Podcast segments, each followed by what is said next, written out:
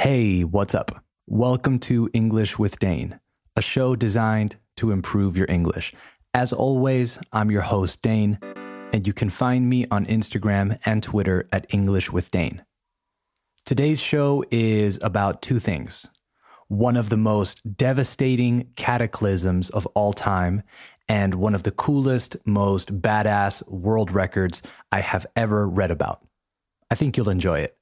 Before we start, don't forget to subscribe to the show and give it a five star rating on Apple Podcasts or wherever you listen to the show. It's a big help.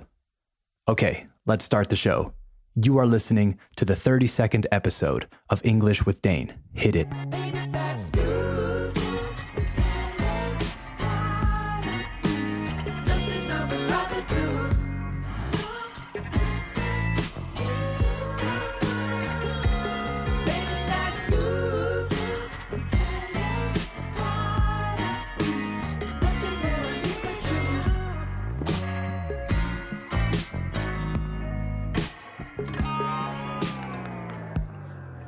Okay, we have officially started the show, so let's take a look at our first headline.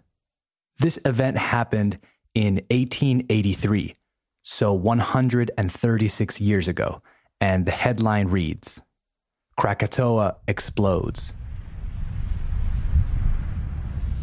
The most powerful volcanic eruption in recorded history occurs on Krakatoa, a small, uninhabited volcanic island located west of Sumatra in Indonesia, on August 27, 1883. The explosions were heard, fueron oídas, from around 5,000 kilometers away. They threw, arrojaron, 20 cubic kilometers of earth 80 kilometers into the air and created 120 foot tsunamis killing 36,000 people.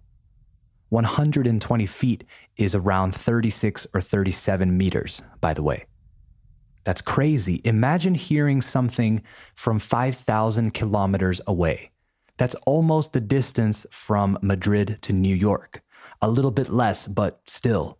Imagine how violent an explosion has to be, tiene que ser, for you to be able to hear it 5,000 kilometers away violent enough, lo suficientemente violenta, to create 120 foot tsunamis, I guess. Anyway, let's keep going. So, Krakatoa showed its first stirrings in more than 200 years on May 20th, 1883. Stirrings are the first signs of activity in this case. To stir, spelled S T I R, means to move with a spoon or another instrument around in a liquid to mix it, remover in Spanish. So the volcano showed its first stirrings in more than 200 years on the 20th of May of that year, 1883. A German warship, un buque de guerra, that passed by reported a cloud of ash, una nube de ceniza, over Krakatoa, and for the next few months, other explosions were seen by commercial boats too. At first, the natives celebrated the explosions.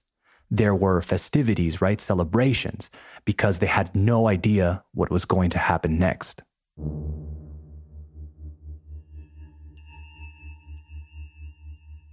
On the 26th and 27th of August, excitement turned to horror as Krakatoa literally blew itself apart, setting off, empezando, a chain of natural disasters that would be felt around the world for years to come. An enormous blast or explosion on the afternoon of August 26th destroyed two thirds of the island.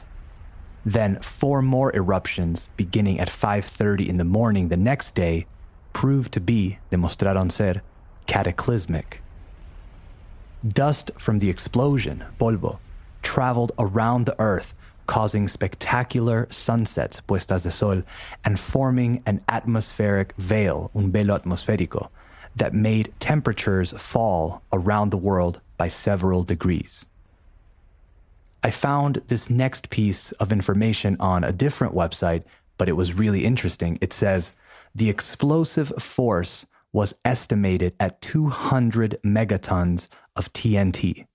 So if you were to, si fueras a recreate the explosion, you would need 200 megatons of dynamite. A megaton, by the way, is 1 million tons. And you would need 200 of them. I don't even know how they figure out these things, but it's pretty crazy. By comparison, the 1945 atomic bomb that devastated Hiroshima was 20 kilotons. So you do the math. Anyway, it continues and says Of the estimated 36,000 deaths resulting from the eruption, at least 31,000 were caused by the tsunamis created when much of the island fell into the water.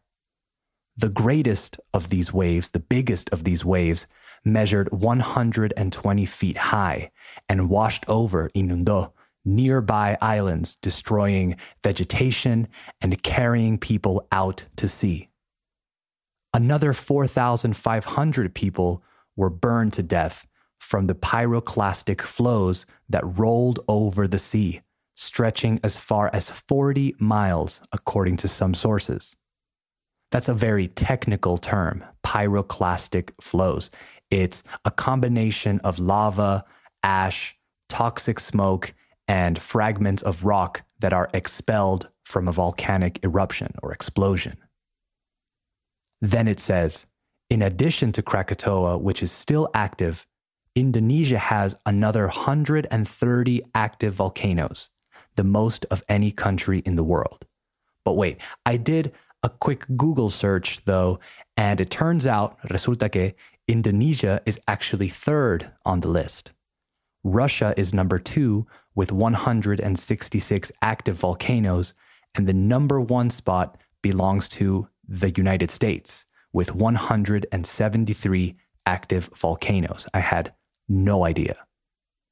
Most people, by the way, when they hear the word Krakatoa, they think of the movie from the 60s called Krakatoa East of Java, which tells the story of this cataclysm.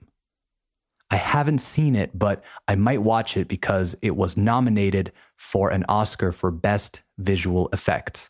And I'm really curious as to what that looks like.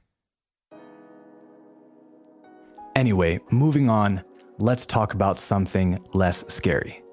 Here's the second headline it says Diana Nyad, 64, makes record swim from Cuba to Florida.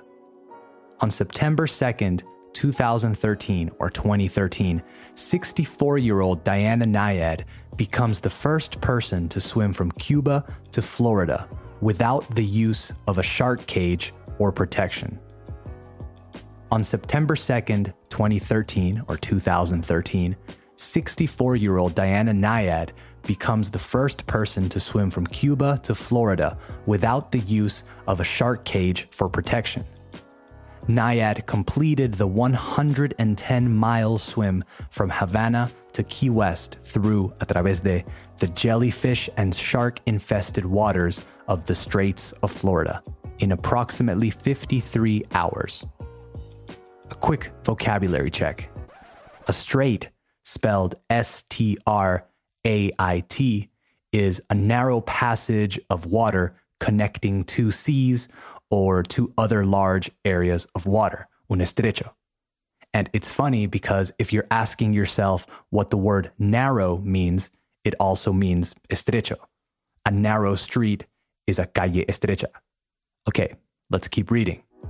Born on August 22nd, 1949, in New York City and raised, criada, in Fort Lauderdale, Florida, Diana was a champion swimmer in high school in 1975, two years after graduating from Lake Forest College in Illinois, she made headlines, so she gained popularity, by swimming the 28 miles around the island of Manhattan in less than eight hours.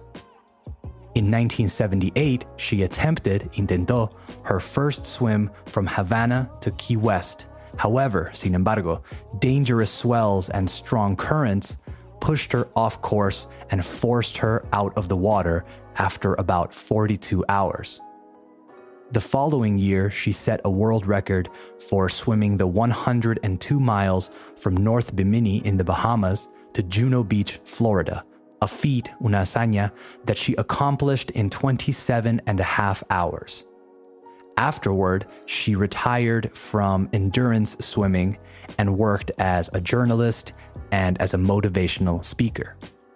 But then, after three decades away from marathon swimming, Nyad decided to make another try at swimming from Cuba to Florida.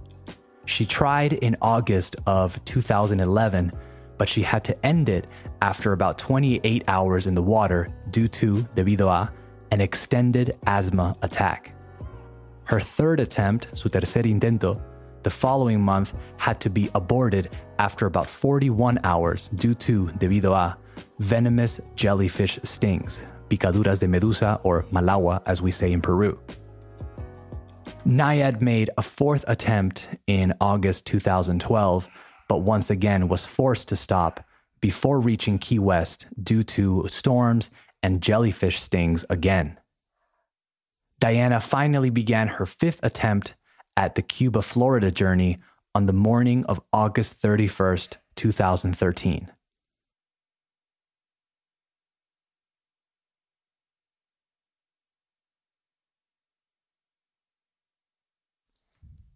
Keeping on course by following a line in the water, she sang her favorite songs in her head to help concentrate.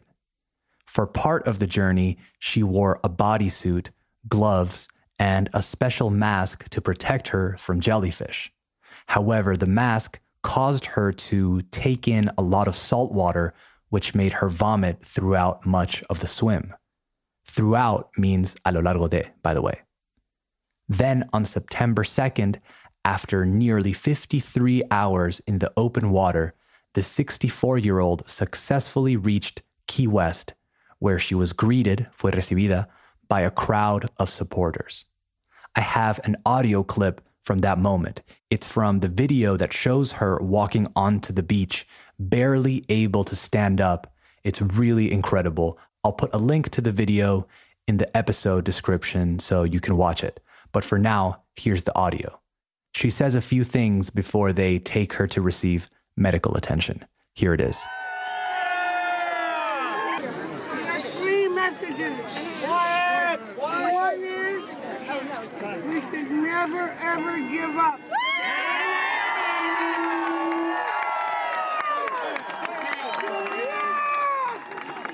Never oh, too old to chase your dreams.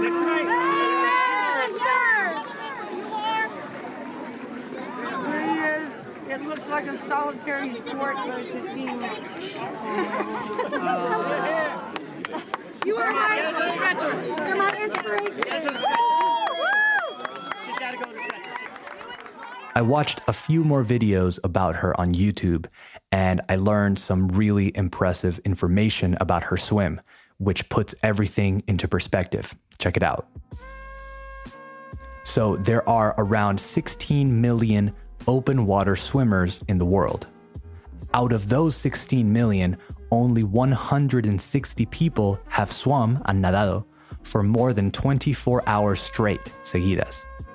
Then, out of those 160 people, only 12 have swum for 48 hours straight.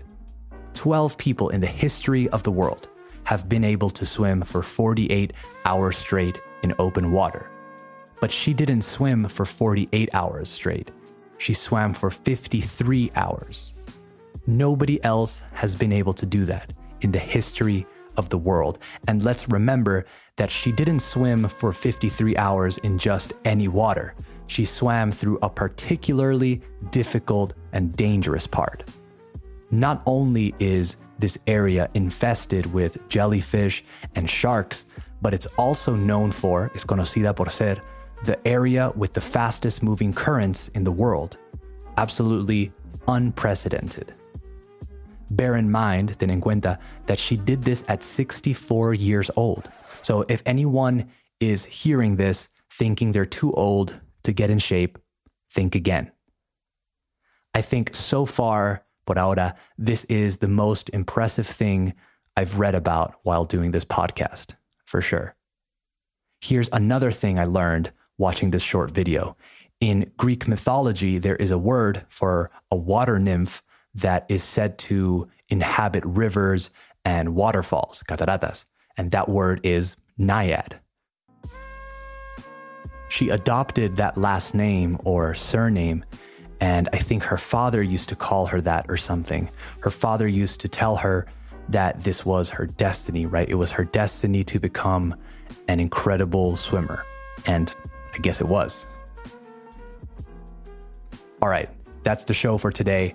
I hope you found it as interesting as I did, and I hope you had a good time listening to it. Tune in to the next episode of English with Dane, episode 33, which will come out next week, and it's going to be a good one. It's going to be the third edition of the Accent Challenge series. So start preparing now, and hopefully you'll be able to, serás capaz de, identify at least a few of the accents. Support the show by sharing it with friends and family or anyone who you think would enjoy it. All right, see you soon. Bye bye.